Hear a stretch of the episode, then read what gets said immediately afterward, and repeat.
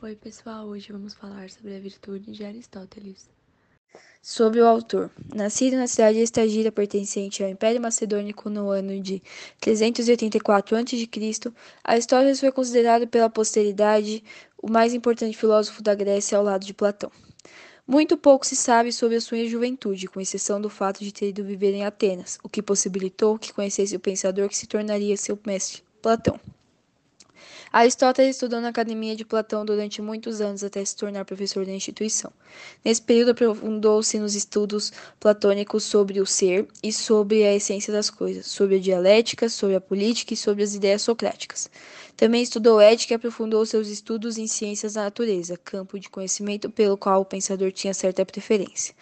Sua formação inicial aprofundou-se bastante nessa área quando era mais jovem.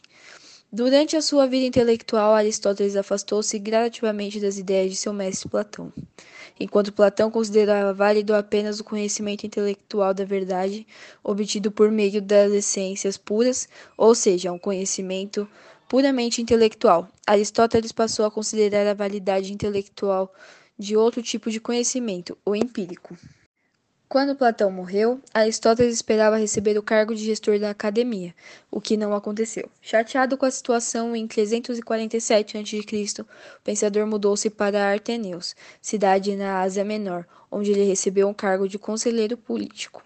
No ano de 347 a.C., Aristóteles voltou para a Macedônia e tornou-se professor e mentor intelectual do filho do imperador Filipe II, Alexandre, que mais tarde na história Vitória se tornaria Alexandre o Grande. No ano de 335 a.C., o pensador fundou Liceu, uma escola filosófica para ensinar seus discípulos. Havia muitas semelhanças entre o Liceu de Aristóteles e a Academia de Platão. Agora eu vou falar um pouquinho sobre as obras. Tratado Metafísico. A metafísica, conjunto de escritos denominado pelo filósofo de escritos sobre filosofia, primeira e posteriormente reunidos catalogados por Antônico de Rhodes, é um extenso tratado sobre uma filosofia pura que se dedicaria a entender o que é o ser em sua totalidade, ou seja, uma espécie de ciência geral. Tratado de lógica. Categorias pequeno tratado de lógica que apresenta a necessidade de distinção de categorias diferentes para que a expressão filosófica faça sentido. Também são apresentadas nesse livro as noções básicas da lógica clássica. Interpretação: texto que possui pontos em comum com o Sofista de Platão. Fala sobre as verdades e sobre a relação das palavras escritas e as operações mentais ou o raciocínio. Os tratados de física. A Písica. Constituída de oito livros, a obra faz observações científicas sobre a física antiga, notando algumas noções que os antigos já possuíam sobre, por exemplo, densidade e movimento. Tratados de Biologia. Aristóteles escreveu alguns tratados de biologia analisando o funcionamento dos corpos animais, classificando de plantas e insetos e as teorias sobre a origem da vida. Entre seus tratados sobre o assunto estão História dos animais, da geração e da corrupção e da geração animal. Tratados de antropologia da alma, escrito sobre a formação da alma que habitaria e daria movimento e a vida aos corpos humanos. Além da capacidade racional, também pode ser considerado um tratado de psicologia antigo. E o último, tratado sobre escrita, poética e retórica. Explicação do texto. A virtude é entendida por Aristóteles como uma prática e não como sendo mero conhecimento ou algo natural de cada ser humano possui, sendo essa a razão pela qual se faz necessária a sua prática constante como um hábito. A prática da virtude inclina a pessoa para o bem, que é a busca pela felicidade. Para a ética de Aristóteles, virtude implica uma formação. Ninguém se torna virtuoso por natureza, mas por costume. O conceito de virtude tende a ser esclarecido pelo entendimento de seu processo de aquisição. Tal aprendizagem se dá em dois níveis. Em um, se aprende a reconhecer a virtude em ato, pois sua prática implica de certo modo conhecimento ou sabedoria. O outro remete à gênese dos hábitos na experiência sendo justamente pela experiência de prazer e dor que se forma o gosto pelas ações virtuosas. Aristóteles Para Platão, existem duas categorias de seres: o mundo sensível, que é a aparência, e o mundo inteligível, a essência. Assim, nenhum objeto concreto conseguiria representar a si mesmo na sua totalidade.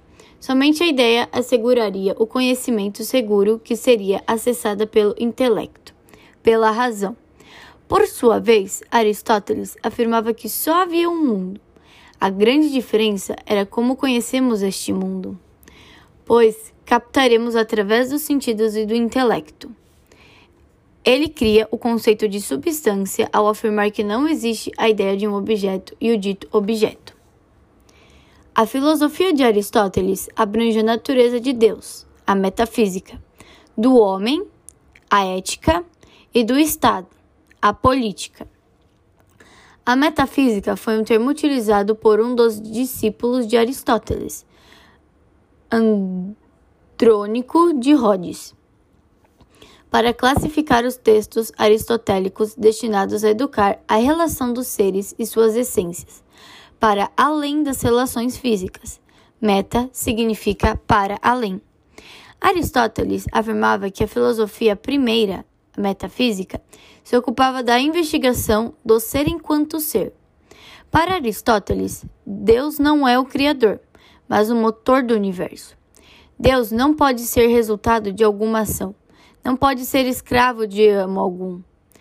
Ele é a fonte de toda ação, o amo de todos os amos, o instigador de todo pensamento, primeiro e último motor do mundo. Lógica. Sobre a interpretação, categorias, analíticos, tópicos, elementos sofísticos. E os 14 livros da metafísica que Aristóteles denominava prima filosofia. O conjunto dessas obras é conhecido pelo nome de Organon. Filosofia da Natureza, Sobre o Céu, Sobre os Meteoros, oito livros de lições de física e outros tratados de história e vida dos animais. Filosofia Prática, Ética e Nicômano, Ética a Eudemo, Política, Constituição Ateniense e outras constituições poéticas, retórica e poética. E é isso, gente. Obrigada por terem ouvido. Espero que tenham gostado e aprendido bastante.